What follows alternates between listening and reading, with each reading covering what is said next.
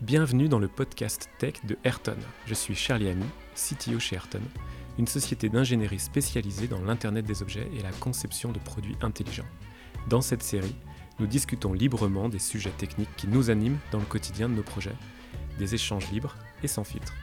Pour en savoir plus sur nous, rendez-vous sur le site ayrton.fr. Bonne écoute Donc bonjour à tous Aujourd'hui, nous recevons Régis Lataviec, directeur des opérations chez MicroEdge, pour nous parler de l'entreprise et de son offre. Bonjour. Bonjour Charlie. Alors, je vais commencer par une première question. Comment est-ce qu'on prononce correctement MicroEdge alors oui, effectivement, euh, MicroEdge se prononce, enfin s'écrit micro-EJ. Euh, et effectivement, euh, on l'appelle MicroEdge, version anglaise, parce qu'on joue un peu sur les mots. On parle de edge computing, on est dans ce, dans ce marché. Et donc MicroEdge, c'est le petit edge computing dans le monde de l'embarqué. Donc MicroEdge, on va essayer de le dire correctement, euh, société française avec une offre assez particulière dans le monde du logiciel embarqué. Est-ce que tu peux nous présenter, voilà, en quelques phrases, euh, c'est quoi votre offre phare aujourd'hui? Oui, alors MicroEdge est un éditeur logiciel, c'est-à-dire qu'on fabrique de la propriété intellectuelle et de l'IP logiciel que l'on vend à nos clients et nos clients vont utiliser ces IP avec des bénéfices espérés. On va en parler tout à l'heure, que ce soit côté business ou côté technique évidemment. Donc on a créé la société il y a un peu plus de 10 ans avec l'idée de faire quelque chose qui est finalement assez similaire à Android, c'est-à-dire une espèce de plateforme logicielle embarquée qui va permettre de faciliter le développement d'applications logicielles dans des systèmes électroniques. Donc notre terrain de jeu, ce sont les systèmes électroniques embarqués. ce ne sont pas des téléphones, ce ne sont pas des PC, des serveurs. On est dans les montres, on est dans les, les équipements médicaux, dans les thermostats, dans la domotique, dans l'industrie, dans les imprimantes, dans ce genre d'équipement. Donc on est vraiment, vraiment dans les équipements IoT, du petit équipement jusqu'à des choses intermédiaires très intégrées. Voilà, exactement. Ok. Alors, faire Android, il y a 10 ans, euh, Android était euh, encore euh, balbutiant. D'où est venue l'idée de départ? Comment est-ce que cette aventure a démarré? Alors en fait, on a démarré à peu près en même temps qu'Android et on n'a pas essayé de, de, copier Android. En fait, l'idée initiale était de vouloir industrialiser les process de développement logiciel dans les systèmes embarqués. À l'époque, il y a un peu plus de 10 ans ou 15 ans, les méthodes de production logicielle dans les systèmes informatiques euh, type serveur, type euh, applicatif sur serveur étaient déjà industrialisées en utilisant euh, des technologies logicielles qui sont aujourd'hui un peu plus démocratisées dans l'embarqué, qui intègrent de la virtualisation ou des containers, qui intègrent ou qui utilisent des logiciels orientés objets, euh, souvent très, très fortement typés, et du test automatique et de l'outillage qui va tout autour. Tout ça dans le but d'atteindre une très grande productivité logicielle, une capacité de réutilisation des assets logiciels qui ont été développés. Typiquement, les banques parlent de patrimoine logiciel parce que c'est un tel investissement financier que ces, logiciels sont vraiment majeurs dans, la capitalisation de la société. Et dans l'embarqué, il y a 15 ans, les logiciels étaient finalement assez simples, on va dire en général, dans la plupart des cas, mais on voyait une complexité grandissante de ces logiciels. Donc l'idée, c'était d'amener une industrialisation de ce process pour améliorer la productivité euh, des développements logiciels dans l'embarqué, qui était somme toute, euh, sans vouloir être euh, négatif, même plutôt dans le sens positif, je dirais artisanaux dans le sens vraiment fait manuellement, avec beaucoup de soins, avec beaucoup d'attention, parce que les contraintes sont telles, tellement fortes, qu'il faut ce type d'attention. Et l'industrialisation, quelque part, peut amener à une sous-optimisation, une sous-performance bah, qui fera que le produit ne sera pas suffisamment économe en énergie pour fonctionner sur batterie et autres. Donc, ce n'était pas possible. Et nous, l'idée, c'était d'amener toutes ces technologies d'industrialisation logicielle dans un embarqué, tout en respectant évidemment les contraintes inhérentes au système embarqué. Alors moi, je, suis d'accord avec le terme d'artisanat.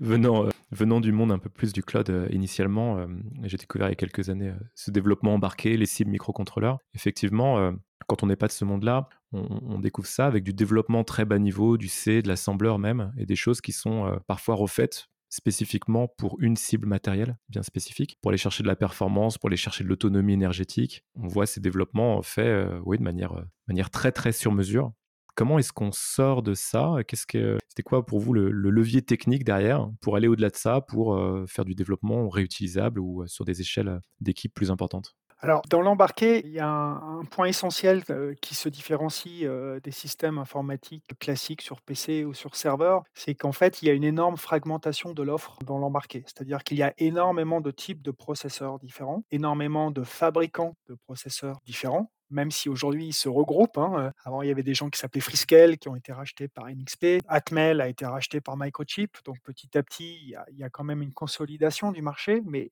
Ceci dit, il y a énormément de processeurs différents au sein d'un même fabricant. Le fabricant peut avoir 2000-3000 références différentes. On voit bien que sur un PC, on a AMD, on a Intel, on commence à voir un peu M1 et autres chez Apple, mais bon, ça reste quand même des processeurs très homogènes, quelque part, heu, dans leur façon d'exécuter, dans leur jeu d'instructions, dans leur modèle aussi.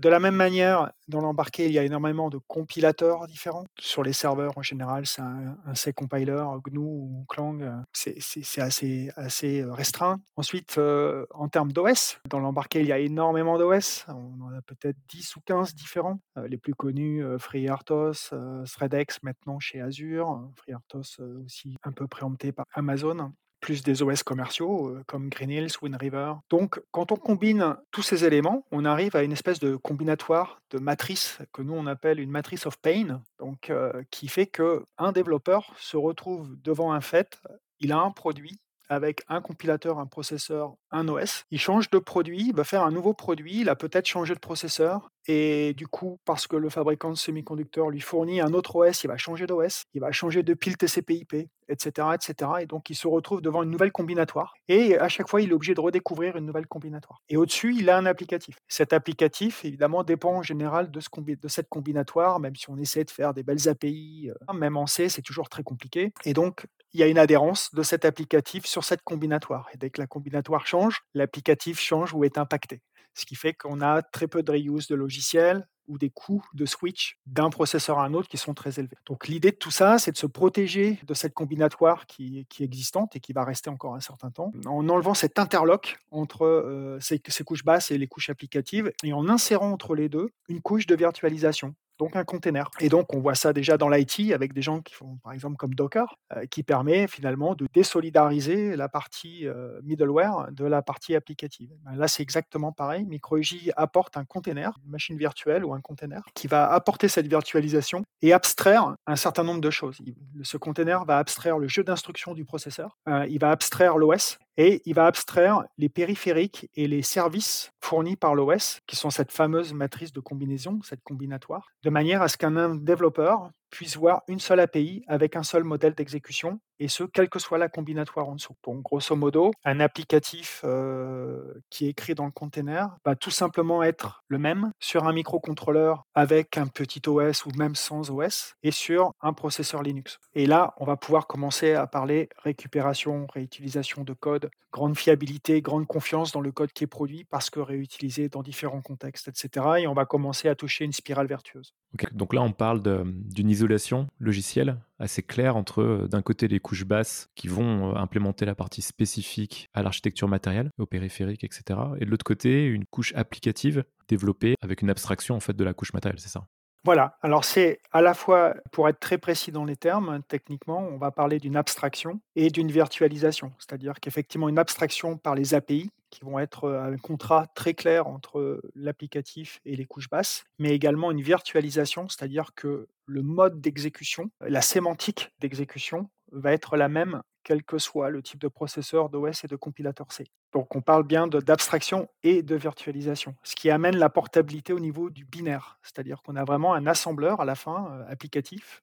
On a du source, on le compile, on a un assembleur. Un assembleur en Java s'appelle le bytecode par exemple, et ce bytecode va vraiment être portable sur n'importe quel type de processeur.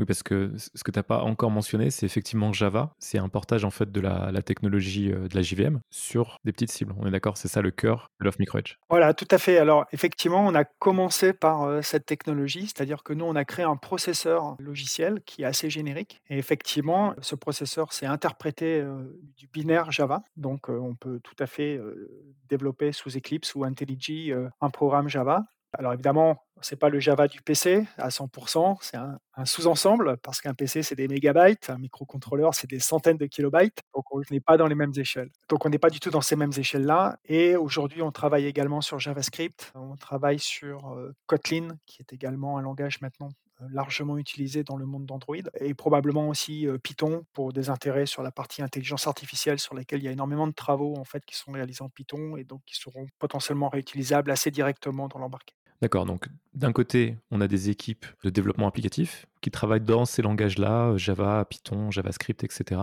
qui ont euh, un outillage pour convertir ça en bytecode, qui peut directement être exécuté sur ces cibles matérielles à partir du moment où euh, les couches basses auront implémenté euh, certains prérequis de, de MicroEdge, c'est ça? Voilà, absolument. À un petit détail près, c'est que finalement, puisque le code est portable binairement sur n'importe quel type de cible, il est évidemment portable sur un PC. Et donc, nous avons créé, heu, un outillage pour créer des virtual devices, donc un environnement de simulation qui va permettre aux développeurs applicatifs de développer son applicatif sans avoir de hardware disponible. Pour quelles raisons il n'a pas de hardware? Elles peuvent être multiples, heu, soit parce que le hardware n'est tout simplement pas prêt, heu, soit on est dans une phase de prototypage amont et donc, heu, bah, dans ce cas-là, le hardware n'existe pas. On va plutôt essayer de qualifier, plutôt même, quel type de hardware on aura besoin pour réaliser ce type d'applicatif. Donc, c'est vraiment du prototypage et de la qualification de besoins. Soit on est en phase de développement et le hardware est peut-être là, mais le firmware, cette fameuse euh, matrix of pain, n'est pas prête, encore très buggée, donc pas très confortable pour un applicatif de, développer du logiciel là-dessus. Donc, bah, il va essayer de dire bah, finalement, je ne vais pas m'en servir et je vais continuer sur un virtual device qui permettra d'avancer sur les développements applicatifs. Et ensuite, plus tard, quand on aura validé tout cet applicatif sur simulateur, on sera très, très sûr, très certain de sa qualité. On pourra le déployer sur le matériel qui est prêt, hein, le couple euh, hardware-firmware quelque part, et continuer euh, les qualifications du logiciel, euh, peut-être tuner un peu ses performances, etc. Donc on comprend bien que cette couche d'abstraction, cette virtualisation, elle amène des changements dans les pratiques même des équipes de développement? Les, clients qui aujourd'hui euh, viennent vous voir et mettent en œuvre cette technologie euh, sur leur projet, qu'est-ce qu'ils voient en premier comme, euh, comme attrait? C'est quoi les, stratégies derrière qui les amènent à bénéficier au maximum de votre technologie? Côté, client, en fait, tout dépend à qui on s'adresse. Euh, en fait, on a deux types d'interlocuteurs. On a d'une part euh, des gens qui sont plutôt orientés business, donc ça va être plutôt des gens qui sont membres d'un comité de direction, des marketeurs, des gens qui sont honneurs de product line, de produits, de lignes de produits, de portfolio. Ces gens-là ont, ont plusieurs problématiques à régler. euh, aujourd'hui. Ça peut être purement marketing, et stratégie dans le sens, heu, par exemple, une hypersegmentation. Hypersegmentation de des produits, heu, par exemple dans les produits blancs, les machines à laver, les fours et cetera, sont des produits à gros volume, grosse masse. Les marges sont plutôt basses. Donc pour essayer d'augmenter les marges, on va essayer de hyper segmenter les produits pour pouvoir créer des différenciations artificiellement et heu, donc essayer d'augmenter les marges avec des fonctionnalités un peu plus particulières sur lesquelles, heu, bah, les utilisateurs finals ont une certaine appétence et ils seront d'accord dans ce cas pour dépenser un peu plus d'argent pour acquérir cet équipement parce qu'il leur répond plus à un besoin par particulier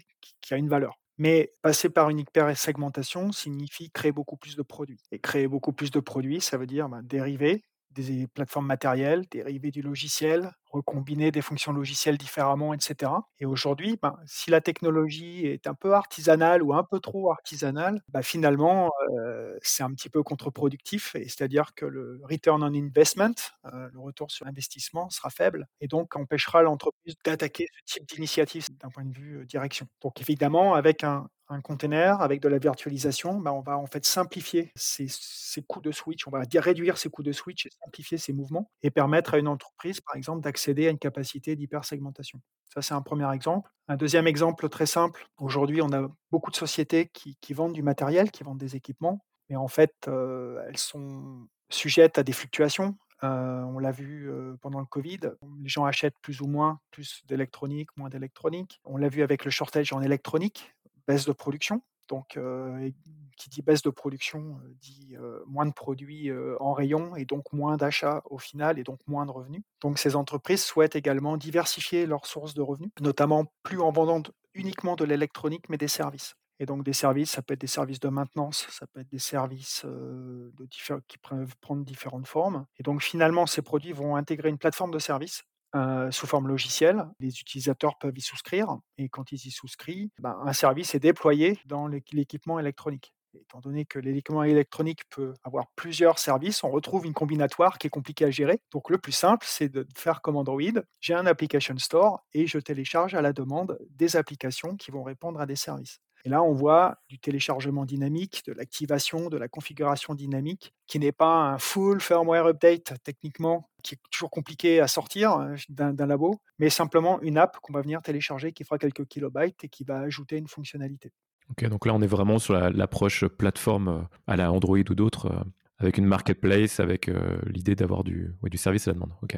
Voilà, exactement. Donc là, on voit, je dirais, du développement, purement développement business. Comment est-ce que nos clients peuvent augmenter leurs revenus ou accélérer leurs revenus en déployant plus rapidement des produits sur le marché. Mais on est en tout cas très orienté dollar Ensuite, on a le deuxième pan, donc le deuxième volet qui est plutôt technique. Les équipes de développement euh, dans les labos, euh, quand elles mettent en place des, des, process un petit peu artisanaux, c'est un petit peu difficile de mettre en place de l'agilité, c'est un peu difficile de travailler en parallèle avec beaucoup d'équipes sur un fonctionnel et non plus sur euh, des étages en, V, en waterfall, dans un planning avec des étapes très figées. Et c'est là où l'utilisation de notre simulateur va permettre à des équipes de travailler ensemble plus rapidement, de paralléliser des tâches. On l'a vu tout à l'heure, on l'a effleuré un peu avec le, virtual device, à savoir que par exemple dans l'industrie, je vais faire un équipement avec des capteurs, euh, donc j'ai du firmware, j'ai l'électronique, euh, je vais avoir un applicatif qui va traiter les données, et je vais avoir un autre type d'applicatif qui va se connecter à un cloud pour pouvoir aller échanger ces données avec le cloud, les stocker, les, les faire post-traiter, etc.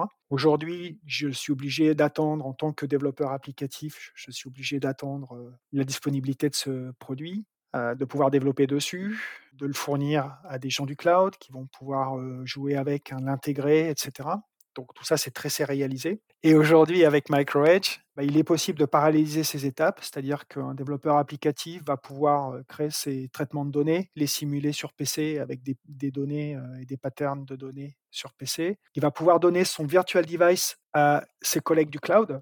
Et ses collègues du cloud vont pouvoir préintégrer avec les développements cloud le, le fonctionnement du protocole et le management du device. Les intégrateurs système vont pouvoir préparer leurs tests d'intégration en amont et le jour où le hardware et le firmware sont prêts, l'intégration du logiciel déjà validé sur le virtual device est en général l'affaire de quelques jours, une semaine, euh, dans des applicatifs qui vont faire une complexité de un demi mégabyte, un mégabyte de code par exemple. Donc on est quand même déjà sur un, peu de complexité logicielle. Et la semaine suivante, le cloud est déjà prêt à intégrer sur un matériel euh, réel. Donc on voit vraiment un raccourcissement majeur chez nos clients. Ce raccourcissement se traduit par un gain de 2, 2,5, 3. Ce pas des gains négligeables de 10 ou 15% On parle de ratio 2 à 3 dans l'accélération en fait, de cette capacité à développer plus rapidement des produits. Donc on comprend bien que c'est un impact, c'est vraiment amplifié comme effet avec une organisation derrière où on va savoir euh, avoir des équipes larges pour faire ces développements et on a justement plutôt euh, des cibles de gamme de produits euh, complètes plutôt qu'une cible unique sur un projet individuel, c'est ça?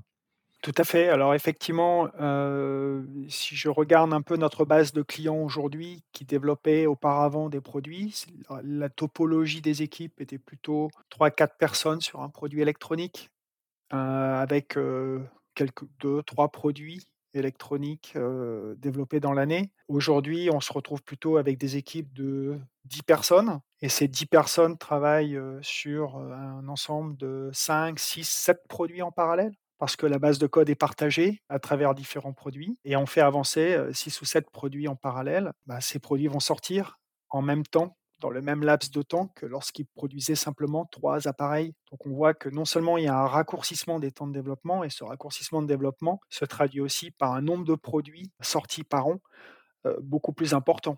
Donc si je reprends l'exemple de l'hypersegmentation de tout à l'heure, on voit l'effet instantanément dans le portfolio produit de nos clients. Est-ce que tu peux nous citer quelques, quelques noms de clients justement euh, connus qui ont intégré votre technologie?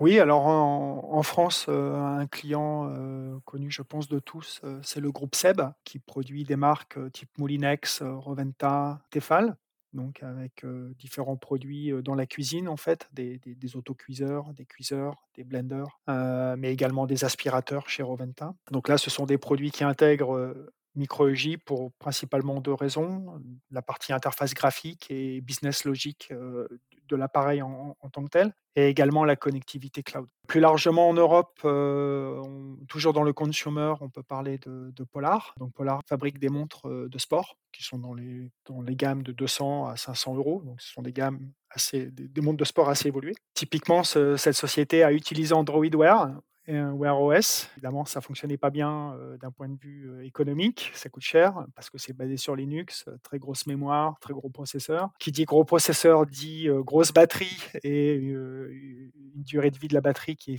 somme toute assez réduite à une journée. Donc ils ont souhaité garder les mêmes process de développement que sur Wear OS, mais avec des microprocesseurs ou des microcontrôleurs beaucoup plus agressifs et beaucoup plus optimisés en termes de consommation, électrique, par exemple, pour atteindre maintenant, heu, 30 jours de batterie, sur certaines montres et tout naturellement, ils se sont tournés vers MicroEJ. Ensuite, je peux citer un 3e exemple public, Schneider Electric qui travaille en France, mais également aux États-Unis et en Asie. Là, on est dans l'industriel pur avec, une problématique de durée de développement produit extrêmement longue, heu, plusieurs années, heu, des problématiques de maintenance sur des durées de vie de produits qui peuvent durer 15 ans, 20 ans et MicroEJ, heu, aide Schneider à résoudre ces problèmes, donc évidemment à réduire les temps de développement produit. Mais pour la maintenance, heu, des produits, qui ont une durée de vie très longue, finalement, ils ont une durée de vie très longue parce qu'à un moment donné, au bout de 7-8 ans, 10 ans, ça devient compliqué de changer de processeur et garder le même logiciel. On n'a plus les mêmes développeurs. Le logiciel un peu obsolète d'un point de vue conception, et cetera, donc compliqué à porter ça sur une nouvelle gamme. Le switching cost est beaucoup trop élevé. Donc finalement, on garde et on préfère stocker en fait des composants pour garder un une capacité de production sur une très longue échelle, 15-20 ans et grâce à la virtualisation de MicroEJ, bah, on va pouvoir facilement, au bout de 7-8 ans, créer une nouvelle plateforme matérielle et reprendre le code existant et pouvoir le réutiliser sur cette nouvelle plateforme matérielle. Voilà, donc nos clients utilisent, la virtualisation vraiment sur différents aspects. On a au moins 7-8, heu, je dirais, critères ou raisons pour lesquelles nos clients, utilisent, la solution. Ils n'y avaient pas pensé évidemment au démarrage, mais c'est nous qui arrivons à leur ouvrir les yeux sur, sur les applications en fait de ces technologies couramment utilisées dans l'IT. OK, bah, mmh, merci pour ces détails. MicroEdge, c'est une entreprise française, heu, sur un créneau qui est quand même pas facile de vendre, heu, vendre de la licence, de l'IP, heu, sur du logiciel embarqué. Vous avez une offre aujourd'hui qui est, assez unique dans le paysage et de la visibilité vraiment à l'international, hein. On voyait, heu, le logo MicroEdge, sur pas mal de stands de CES, par exemple. Est-ce que tu sais nous expliquer comment vous avez réussi ce tour de force, justement, bah, d'être là, encore aujourd'hui avec ce succès, en partant, d'une petite initiative, française? Alors effectivement, la tâche a été, difficile parce qu'effectivement, vendre du logiciel, bon, on est face à du logiciel aussi open source, qui est gratuit, hein, qui est très bien, aussi, mais avec une approche qui est différente. Dans le cas de MicroEJ, bah, effectivement, bon, déjà, on a investi, plus de 40 000 000 $, heu, en R&D, donc ça demande un investissement assez massif, avec un apport technologique, assez important puisqu'on a tout fait en ce qu'on appelle clean room, c'est-à-dire, on a tout fait dans nos locaux, dans notre enceinte. On n'a aucune dépendance, au niveau de la propriété intellectuelle auprès d'autres groupes ou d'autres sociétés. Donc on on a créé ça, de 0. On a créé ça de 0 aussi parce qu'on on ne voulait pas d'attache, technologique ou d'héritage technologique, hein. Android a essayé de faire Android Things et a échoué parce que, bah, ils sont partis d'un gros Android et ils ont shrinké, heu, réduit, mais ça n'a pas fonctionné. Nous, on est partis d'une implémentation sur un microcontrôleur 8 bits, donc on s'est pris le plus dur, puis on s'est dit: «Bon, bah, après, une fois qu'on a fait le plus dur» C'était ça le cahier des charges, tenir là-dessus? le cahier des charges initial, c'était le processeur 8 bits et ensuite on est passé au 32 bits. Ça nous a fait beaucoup de bien. C'était beaucoup plus facile, mais en tout cas, heu, ça ça ça fait partie de notre héritage. Ensuite, les gains que l'on offre à nos clients, je parlais tout à l'heure de gains financiers, sont tellement énormes, ça se traduit en millions d'euros, en fait. Donc effectivement, on a une solution qui est payante avec un business model qui est, de la licence, hein, qui est basé sur de la production. Mais c'est un partage de valeur ajoutée, c'est-à-dire que la valeur ajoutée de MicroEJ auprès de ses clients est tellement importante qu'effectivement le le client comprend que soit c'est lui qui investit et qui va développer une technologie similaire, soit il l'achète à l'extérieur et s'il l'achète à l'extérieur, ça lui coûtera moins cher puisque de toute façon, il y a un partage de ses coûts à travers différents clients. Donc, en quelque sorte, mes concurrents, mes premiers concurrents, en fait, sont les labos R&D de mes clients finalement, qui ont en charge parfois d'ajouter ou de créer ces plateformes d'abstraction pour essayer de faciliter un peu tout ce dont on a parlé jusqu'à présent. Et donc, nos clients sont face à un, un choix, make or buy. Est-ce que je fais moi-même ou est-ce que j'achète cette techno à l'extérieur? Si on regarde un petit peu l'historique des technologies logicielles ou même de l'électronique, il y a 20 ans ou 25 ans, les gens faisaient des ASIC, c'est-à-dire des processeurs très custom, full custom. les microcontrôleurs sont arrivés chez ST, Renesas, NXP et d'autres. Et donc on achète aujourd'hui, à part dans le militaire ou dans l'avionique ou le médical, on fait assez peu d'ASIC finalement.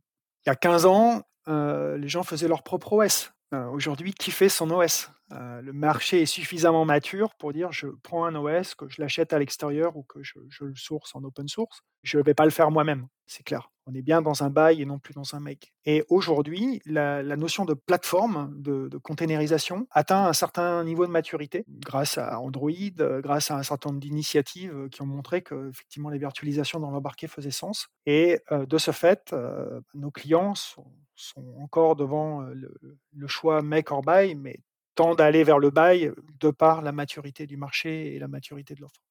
Ok. Bon, alors peut-être pour finir sur une question un peu plus ouverte, c'est quoi pour toi, bah, c'est quoi l'avenir de MicroEdge et, et, plus largement, est-ce qu'il y a des tendances que tu lis, que vous lisez dans, dans le marché et dans les pratiques des ingénieurs, des, des choses qu'on fait différemment aujourd'hui ou qu'on fera différemment dans quelques années par rapport à ce qu'on a connu jusque-là? Alors très concrètement, chez MicroEdge, on a un objectif, je dirais, de, taille d'entreprise pour devenir un acteur majeur sur le monde de l'embarqué. Aujourd'hui, on a on a vendu environ 150 millions de, de, licences dans le monde. On a un objectif d'atteindre le milliard d'ici quelques années, donc avec un, un très fort taux de croissance. Donc pour ça, c'est effectivement de continuer à travailler avec des grands groupes, notamment, euh, qui ont évidemment euh, beaucoup de production, et euh, de, les amener à utiliser nos technologies et de comprendre les intérêts d'utiliser ce type de technologie. Donc ça, c'est pour la croissance de la virtualisation et de la containerisation sur le marché, je dirais. Sur les tendances, je dirais qu'il y a un premier point, c'est dans l'embarqué, on commence à avoir une pénurie d'ingénieurs logiciels, notamment en C, à peu près un demi-million de développeurs. Donc c'est clairement critique pour les entreprises. Ce sont des compétences extrêmement sensibles et extrêmement précieuses parce qu'aujourd'hui tous les processeurs sont faits pour du langage C et de l'assembleur. Donc c'est le seul moyen de les programmer. Donc ces entreprises veulent protéger et garantir cette disponibilité de ressources et il faut surtout pas, je dirais entre guillemets, la gâcher en mettant des développeurs C sur un connecteur cloud, par exemple. C'est pas du tout son truc, c'est pas du tout son domaine. Donc, en utilisant le concept de virtualisation et de containerisation, on va pouvoir dire les gens qui font du C, qui ont un cortex bicéphale euh, électronique logiciel, ben, va pouvoir continuer à opérer dans ce monde-là qui est très spécialisé, qui est très très euh, pointilleux, très très précis, euh, etc. pour piloter cette électronique. Et de l'autre côté, je dirais, décharger, même d'un point de vue cognitif, ces, développeurs et en mettant des développeurs Java, JavaScript, Python et autres qui sont des gens plutôt du, back-end ou du front-end web, qui vont s'interfacer au web, qui connaissent ça par cœur et qui ont d'autres techniques de programmation, d'autres pratiques, d'autres méthodes de conception, d'autres architectures, et de mélanger en fait le meilleur de ces deux mondes. Et c'est là-dessus que nous, on s'inscrit, c'est-à-dire d'essayer d'avoir le meilleur des deux mondes du logiciel au sein de l'embarqué pour continuer à créer des produits innovants, software defined, euh, donc à forte composante logicielle, tout en respectant le cahier des charges d'un produit électronique embarqué, sa consommation, son faible volume, sa faible empreinte carbone, euh, etc., euh, qui sont des tendances extrêmement fortes et qu'on va continuer à voir dans le futur. Bon, bah c'est très clair. Merci beaucoup, Régis, pour cet échange. Merci à toi. Et puis à bientôt. L'épisode est terminé j'espère que ça vous a plu. Si c'est le cas, partagez le podcast autour de vous. Si vous voulez en savoir plus sur Ayrton, rendez-vous sur notre site ayrton.fr. À bientôt pour un prochain épisode.